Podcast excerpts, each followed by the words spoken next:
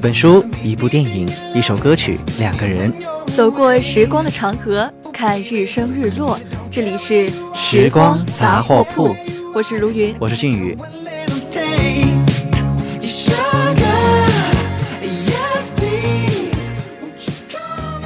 俊宇啊，哎，最近呢，其实我有一个问题困扰我很久了。你说？嗯，我就是在想，如果你有四十九亿的话，你会想要做些什么？是四十九亿人民币，对吗？哎，这个都不重要了。就是你拥有四十九亿的话，你会想要做什么？如果是我的话，我有这么多钱，肯定是先去买房买车，对不对？哎呀，你这个人真的很俗啊！是啊，我是很俗嘛，毕竟我还年轻，还有追求抱负。对，但是一般人都会想要就是买房呀、买车。但是最近呢，我们的四大天王之一啊，周润发，他就计划将他自己的四十九亿，呃，全部的财产全部捐献出来。哦，发哥是打算把自己四十九亿的家产都捐出来去慈善，对吗？对呀，可见他是真的非常的淡泊名利。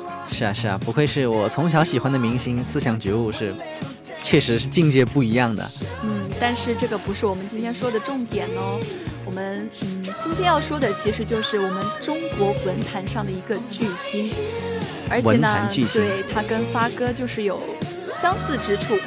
比如说啊，他的一部最近几年的作品非常的火爆，而且在二零一六年的时候销量就已经超过了一百多万册。哦，你说的文坛巨星，其实之前我我也是一个文化人，你知道的，毕竟是吧，我大学生。但是你说文坛巨星，我还真没有猜到是哪个。直到你说二零一六年卖出很多本书的，我就知道是谁了，大概猜到了。嗯，那你猜一下是谁呢？你说的是杨绛先生，对不对？对，那你还真的是有点文化，是吧？他的那本《我们仨》就是二零一六年卖的非常火爆的一本新书。对我们今天要介绍的呢，就是杨绛先生的《我们仨》。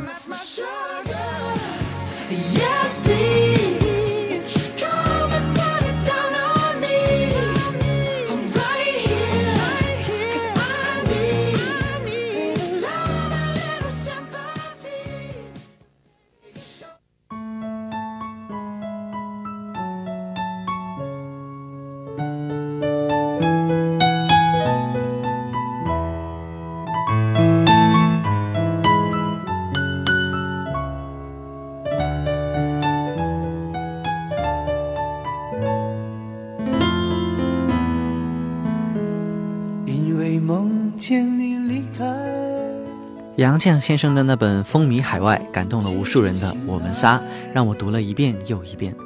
跟那些经典作品一样，这是一部读过之后能让人眼倦深思的佳作。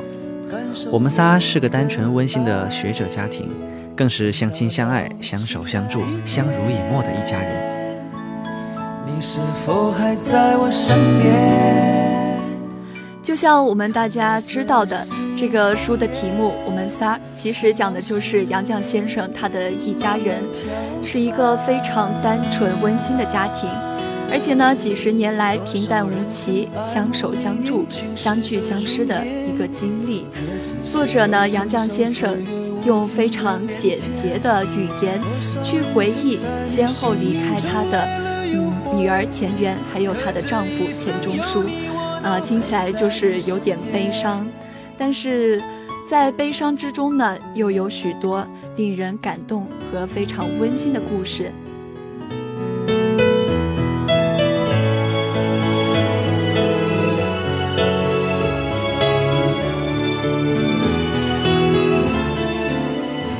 俊宇啊，不知道你对杨绛先生有什么了解呢？说到这个，杨绛先生是我虽然说我是文化人，但是我对很多文坛巨星了解也是不多的。杨绛先生是我唯一了解的很深刻的一个女士吧。她的祖籍是江苏无锡，但是在北京出生。她曾经做过作家、评论家、翻译家和学者。在一九三二年呢，她毕业在苏州东吴大学。一九三五年到一九三八年呢，她去英法留学了。回国之后，曾在上海复旦女子文理学院。清华大学任过教师，一九四九年后，他在中国社会科学院文学研究所、外国文学研究所工作。主要作品有《洗澡》《称心如意》和《将饮茶》这些我曾经读过的书。当然，他还翻译过一部非常非常著名的作品，不知道你有没有听说过？是《堂吉诃德》。嗯，这个是国外的一个非常有名的作品，还是嗯略有耳闻的。是的。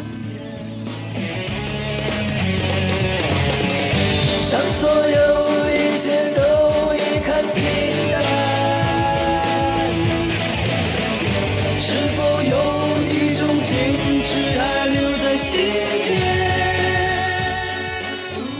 那么说到我们仨这本书呢，其实就分为了三个部分。第一部分呢是杨绛他老年时的一个梦境，全书的开头呢就是以中书大概是记着我的埋怨。叫我做了一个长达万里的梦，拉开了这个作品的序幕。第二部分呢，杨绛用梦境的形式去记录他这个万里长梦，于是呢，他就开始讲述自己一家三口在人生的最后阶段相依为命的深刻情感。其实，在这本书里呢，呃，他不仅回忆了女儿钱媛，还有丈夫钱钟书先后离去的过程。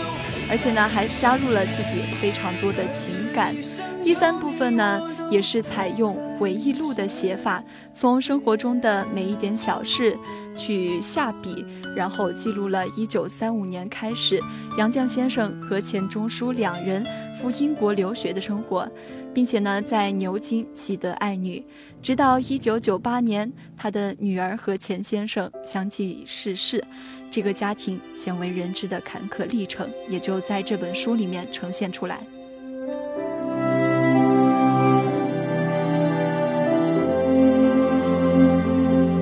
当你老了，头发白了，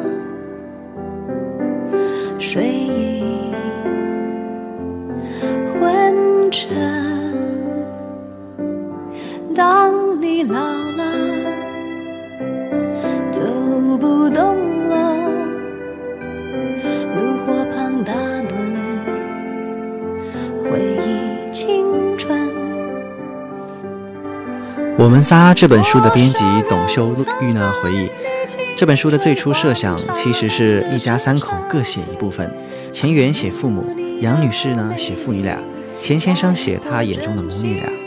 到一九九六年的十月，患病的钱媛已经非常衰弱，他请求妈妈把我们仨的题目让给他写，他要把父母一起的生活的点点滴滴写下来。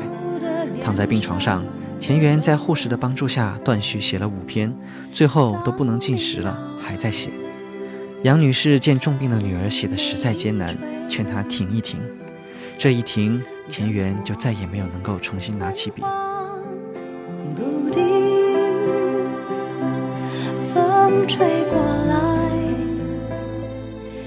在一九九八年，杨绛的丈夫钱钟书逝世，一生的伴侣女儿相继离去。杨绛晚年的情景也不是非常常人能够体味。在人生的伴侣离去四年后，九十二岁高龄的杨绛用心记述了他们这个家庭六十三年的点点滴滴，结成了回忆录，就是这本《我们仨》。多少人曾爱你青春欢畅的时辰，爱慕你的美丽，假意或真心。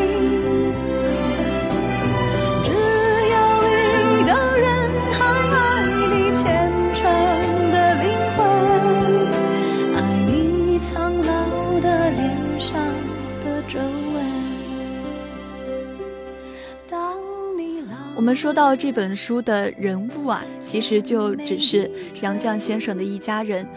嗯，里面有杨绛先生，还有钱媛，也就是杨绛的女儿，小名也叫圆圆，还有我们知名的钱钟书先生。杨绛先生呢，出身世家，善良温柔，而且非常的宽容醇厚。自幼呢，家庭环境的耳濡目染，使得杨绛在自己家庭文化构建的过程当中，成为丈夫的贤内助。丈夫呢，获奖学金。远赴国外留学，她也中断了自己清华的学业，陪丈夫游学。在学习之余呢，杨绛几乎拦下了生活的所有杂事，比如说做饭啊、洗衣服，还有租房子、安置家庭，几乎是无所不能。除了做这个家庭琐琐事之外呢，更是跑去钱钟书先生就读的大学进行旁听。她作为一个妻子、一位母亲，她为她的丈夫和孩子倾注了她自己全部的心血。同时呢，在杨杨绛先生在医院的生产期间，着手着脚的钟书一个人在家里总是做尽了坏事，但是杨绛先生依旧会说不要紧。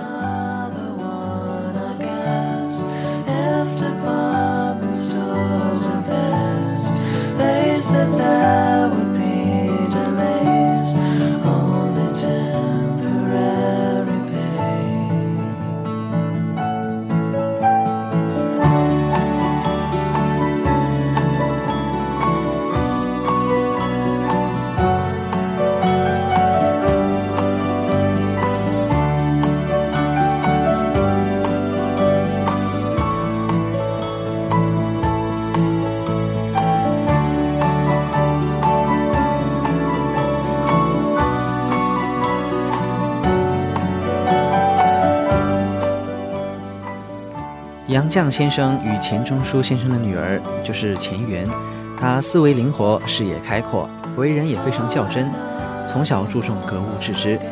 女儿圆圆一向孝顺父母，对父母是百般体贴。圆圆也肯受委屈，能忍耐。小时候，圆圆十分乖巧听话；长大之后，她也会照顾陪伴父母，会像妈妈一样管着母亲。她始终是父母的安慰和骄傲。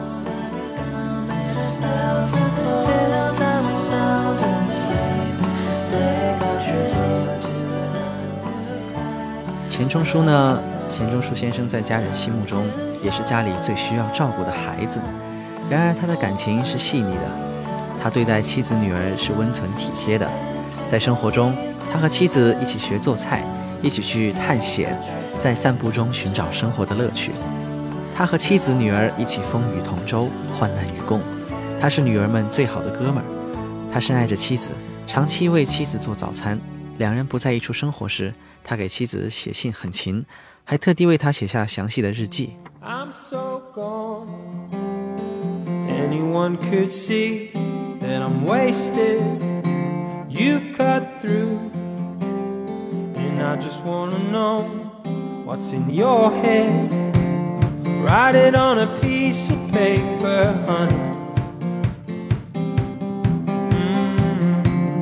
Put it in my coat before I go. Hidden in a place you know I'll find it. Oh, later when I'm sitting all alone.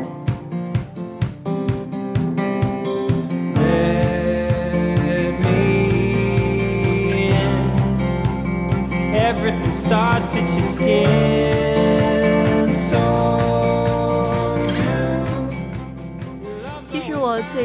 去了解这本书呢，也是我在朋友圈看到以前的一位老师，他在发这本书的宣传，然后我就去了解了一下。其实呢，读过这本书的人应该非常的多，而且呢，有非常多对他的评价也是各有不同。其中人民网在这本书的评价上面说。读过我们仨的人，当然就忘不了里面漫长的揪心的梦。世间好物不坚牢，彩云易散琉璃脆。他内心绽出的血泡，像一只又一只饱含着热泪的眼睛。而《法制晚报》呢，就是说到这本书由杨绛回忆他和钱钟书、女儿钱媛一家三口，温暖动人，文笔哀而不不伤。最后呢，我们熟知的腾讯文化就说到，我们仨写尽了她对丈夫和女儿最深切绵长的怀念。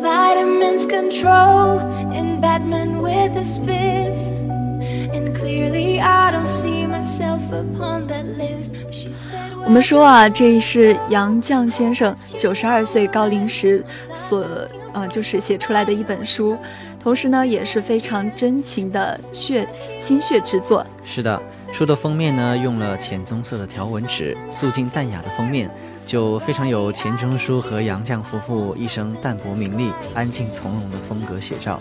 对，其实，呃，我们小时候就开始听杨绛先生和钱钟书的故事，也非常的感动。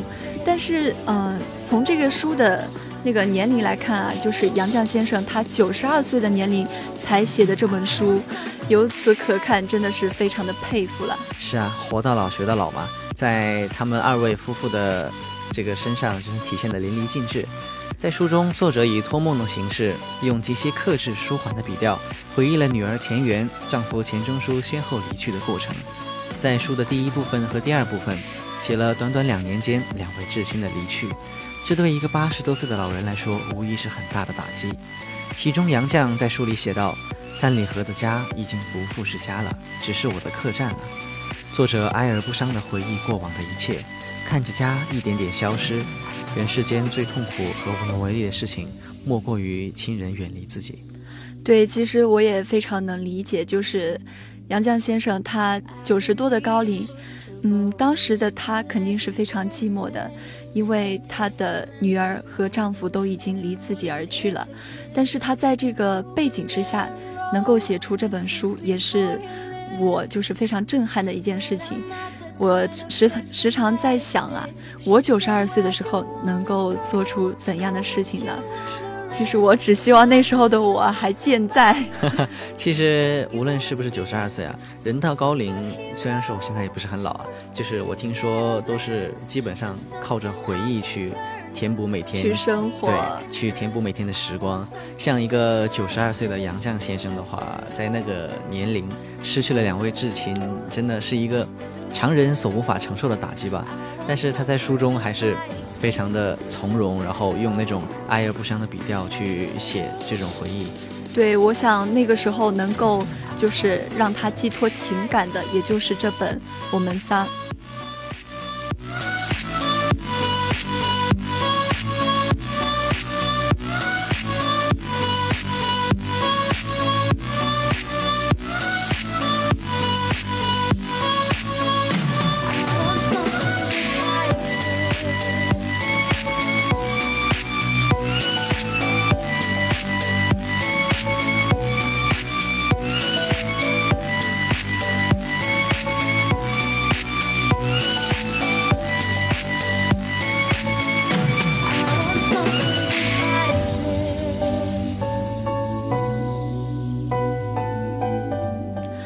我们说呢，在二零一六年的五月，我们嗯伟大的杨绛先生他就已经驾鹤西去了。嗯，是的。嗯，我想其实他也是幸福的，因为他们家庭的三个人可以在天堂成为相亲相爱的一家人。是的，了解了这么多呢，首先就是感慨杨绛先生的才华，其次呢就是非常羡羡慕杨绛先生的家庭环境。所以，作为新时代的青年，我们应该努力学习。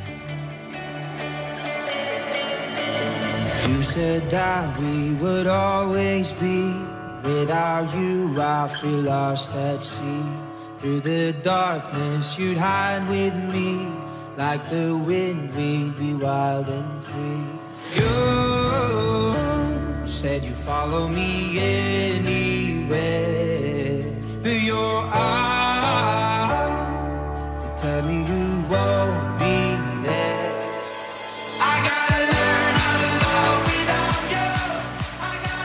那么我们已经说完了杨绛先生的作品《我们仨》，那么我们接下来呢，就是要跳跃出这个呃沉闷的气氛。是啊，提到杨绛先生和钱钟书一家三口的这个文坛巨星，他们三个人，我就感觉心里不是滋味，因为就是一种惜才的感情吧。对啊，所以我们的这一个篇章就是要介绍我们非常一部非常可爱又非常有嗯感觉奇迹的感觉的一部电影，就叫做《公主日记》。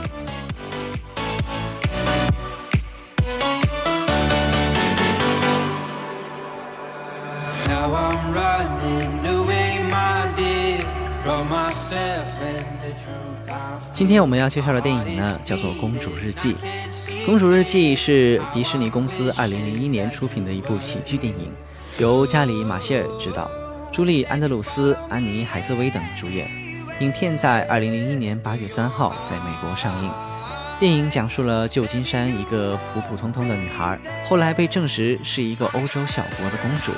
最后，这位丑小鸭皇公主由皇后奶奶调教为举止优雅的真正公主的故事。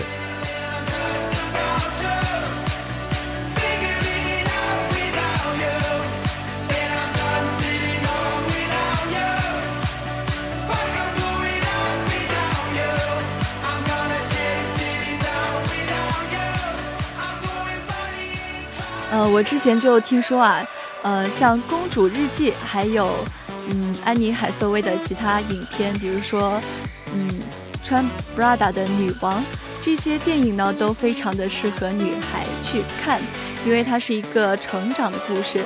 那么这部《公主日记》呢，讲的就是米娅。米娅呢是一个非常普通的地道的美国高中生，在一群张扬活力四射的同学当中呢，他非常的不自信，甚至呢他普通的都会被老师忘记名字。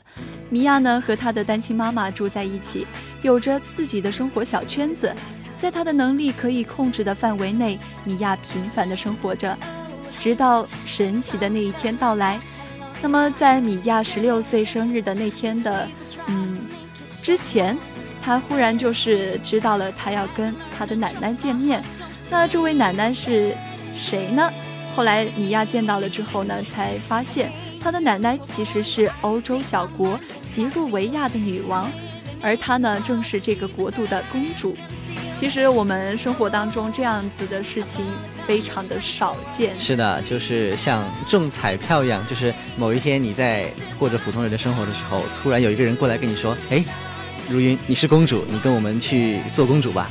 我相信那一刻我肯定是笑掉大牙了，是吧？这是我们普通人就是梦想的一种东西。我记得小时候就是经常的幻想说，呃，要是自己是一个公主就好了，就是被宠着，然后那种感觉应该。会非常的幸福。是啊，从小就有这种爱慕虚荣的天分，是吧，如云？啊，你这个怼的可真的是，是吧？我其实我也是个俗人，我也是有这种这种梦想。很多一些，比如说我们看小说啊之类的，就会有主角逆袭，就是从一个屌丝变成一个高富帅，然后突然有一天有人跟你说，哎，你是富家公子，这种感觉让人看着就很爽。是这样，虽然听起来很俗，但是就是想这么俗。那么米娅的她的世界其实也是一下子就被改变了，她为了能够顺利的继承这一个身份呢，米娅也开始就是改变自己，从她的各种礼节当中去改变自己，同时呢，在改变的过程当中肯定也是笑料百出的，但是在最后呢，米娅还是变得像一个真正的美丽的公主。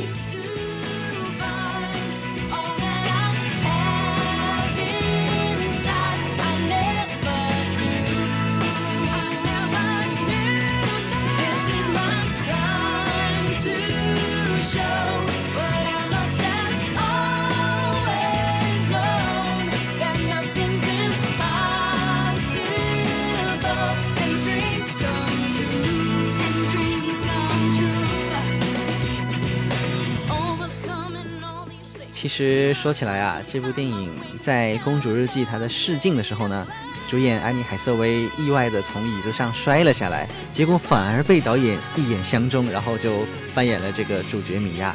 是的，因为米娅她在那部剧当中其实也是一个就是有点笨手笨脚的那种感觉小乌龙的女孩子。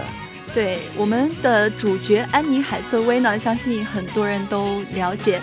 她也是非常的美丽，非常美的一个演员，嗯，包括我自己也非常的喜欢。而且呢，嗯，我们说这个吉若维亚这个国家是不是真的存在呢？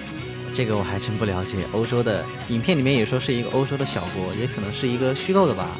嗯，它是一个虚虚构的国家。但是这个电影里面给人的童话色彩确实感觉很浓厚，因为主角只是一个十五岁的都市少女，就像我们高中生的时候是吧？对，但是非常小。对，那个时候就女生是不是总想着嫁给白马王子啊，然后就当公主，然后这样子是不是？对，那个肯定还是会有的。但是呃，我个人呢，就是非常的喜欢看那种。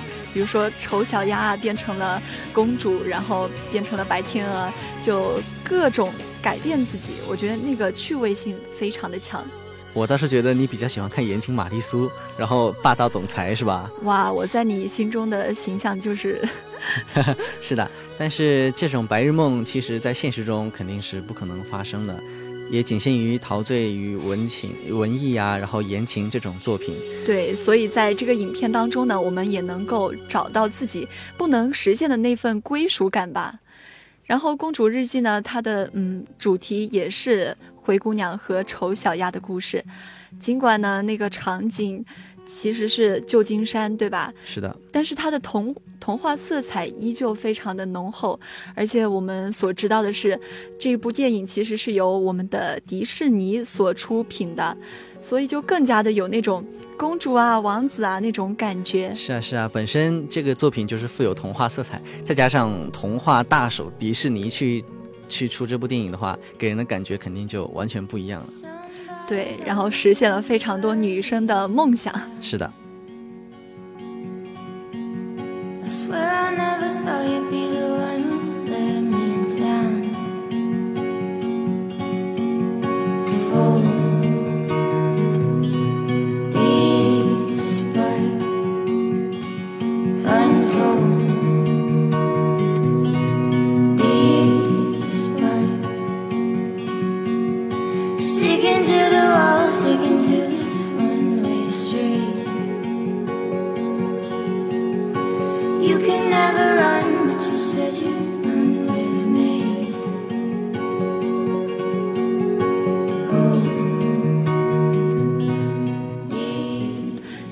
你在生活当中会经常看美剧吗？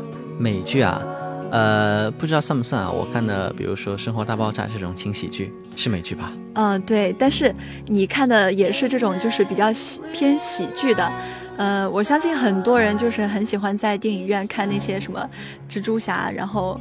嗯，就是美国大片，对那种科幻大片。不过说起来，像《公主日记》这种轻喜剧，然后很平淡，但是又很给人一种很快乐，然后很愉悦的感觉，我觉得我也会喜欢去看这部电影。对，全程非常的舒服。是的，它的呃，《公主日记》呢，它的结局其实是可以意料的，而且呢，整个过程当中的细节也非常的丰富。就是我们可以想象的嘛，《公主日记》是将一个普通的女孩子变成一个公主，一个嗯，这这其实也让一个有抱负的女演员变成了一个明星，安妮海瑟薇嘛。是的，那么喜欢这部电影的观众呢，也是我觉得是保持了一份童真的，不用审视现实的目光去寻找童话故事的一种俗套和破绽。而且影片也没有试图去全方位的反映一个少女的世界，也没有打破传统模式的妄想，它只是为一种童话呀做了一个全新的包装。然后就比如说背景在旧金山，是吧？就添了几分都市和现代的色彩。对，就像我们说的，每一个女孩其实心里都会有一个梦，就是成为一个公主。呃，我们经常会有那种自卑啊、非常羞涩、还有腼腆之类的。现象出现在我们的生活当中，也会遇到很多的事情。有时候呢，感觉自己犯了错的时候，就想就是钻到地缝里去。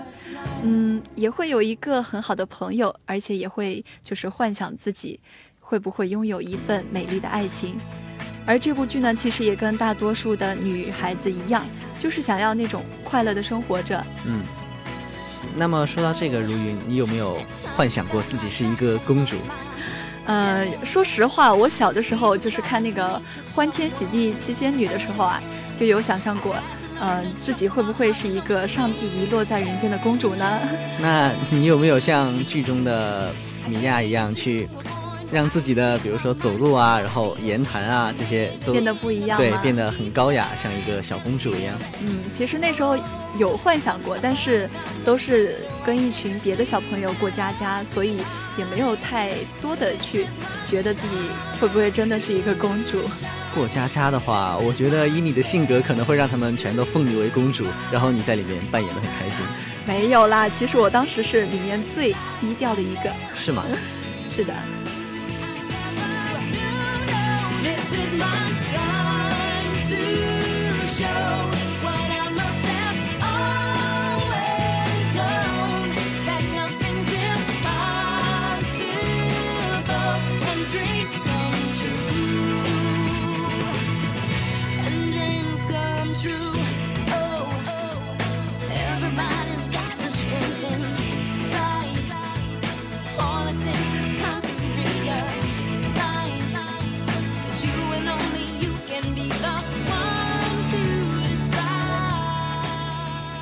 那么正在播放的这首歌也是《公主日记》的插曲，如我们所听到，这首歌曲跟整部电影的风格很是契合，就是一种欢快，然后非常怎么说呢，女性向的一种歌曲，给人整整体的感觉就是在童话中的一个梦，然后里面的公主有点小乌龙，也是非常开心。这部电影是近几年全网推荐指数非常高的电影，也据说是女孩子必看的电影之一。对我们虽然呢不是一个真正的公主，但是，呃，希望每一个女生啊都可以遇到自己，就是能够真正的爱自己的男生，然后被宠成公主。是的。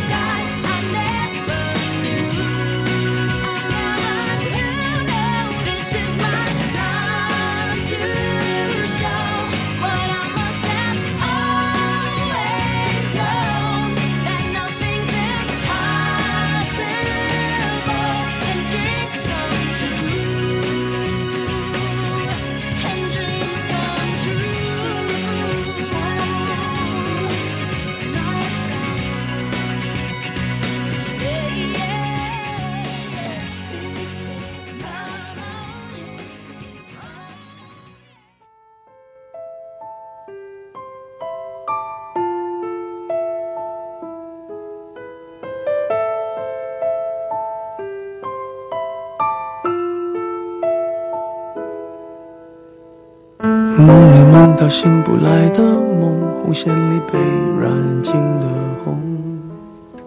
那么今天我们要介绍的歌曲就是这首陈奕迅的《红玫瑰》。《红玫瑰》是陈奕迅演唱的一首歌，收录于陈奕迅零七年发行的专辑《认了吧》。这首歌台湾填词人李卓是根据张爱玲的小说《红玫瑰与白玫瑰》所填，讲的是每个男人的心中都有这样两个女人。一个纯情，一个风骚，而红玫瑰象征风骚。也许每一个男子都有过这样的两个女人，至少两个。娶了红玫瑰，久而久之，红的变成了墙上一抹蚊子血，白的还是床前明月光。娶了白玫瑰，白的便是衣服上沾的一粒饭粒子，红的却是心口上一颗朱砂痣。这段这段话呢，出自张爱玲的小说《红玫瑰与白玫瑰》。握在手中却流失于指缝又落空？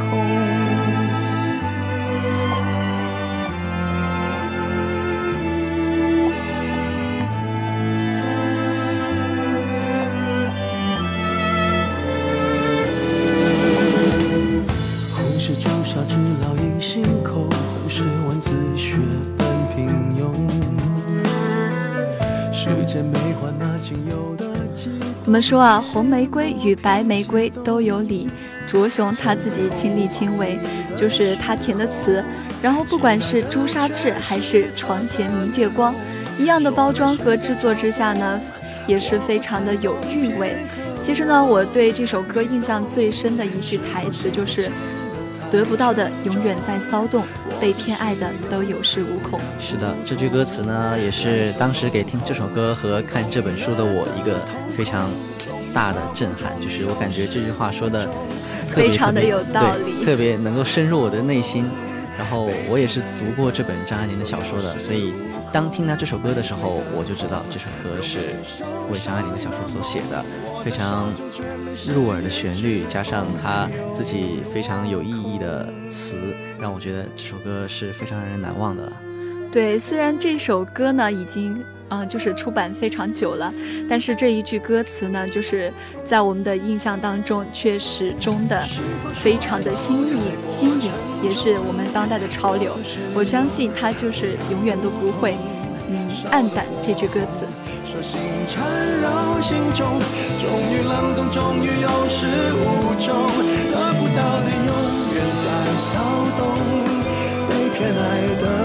都有恃无恐，玫瑰的红，容易受伤的梦，握在手中却流失。那么我们今天介绍了呃杨绛先生的《我们仨》，还有我们的《公主日记》，还有我们好听的歌曲《红玫瑰》。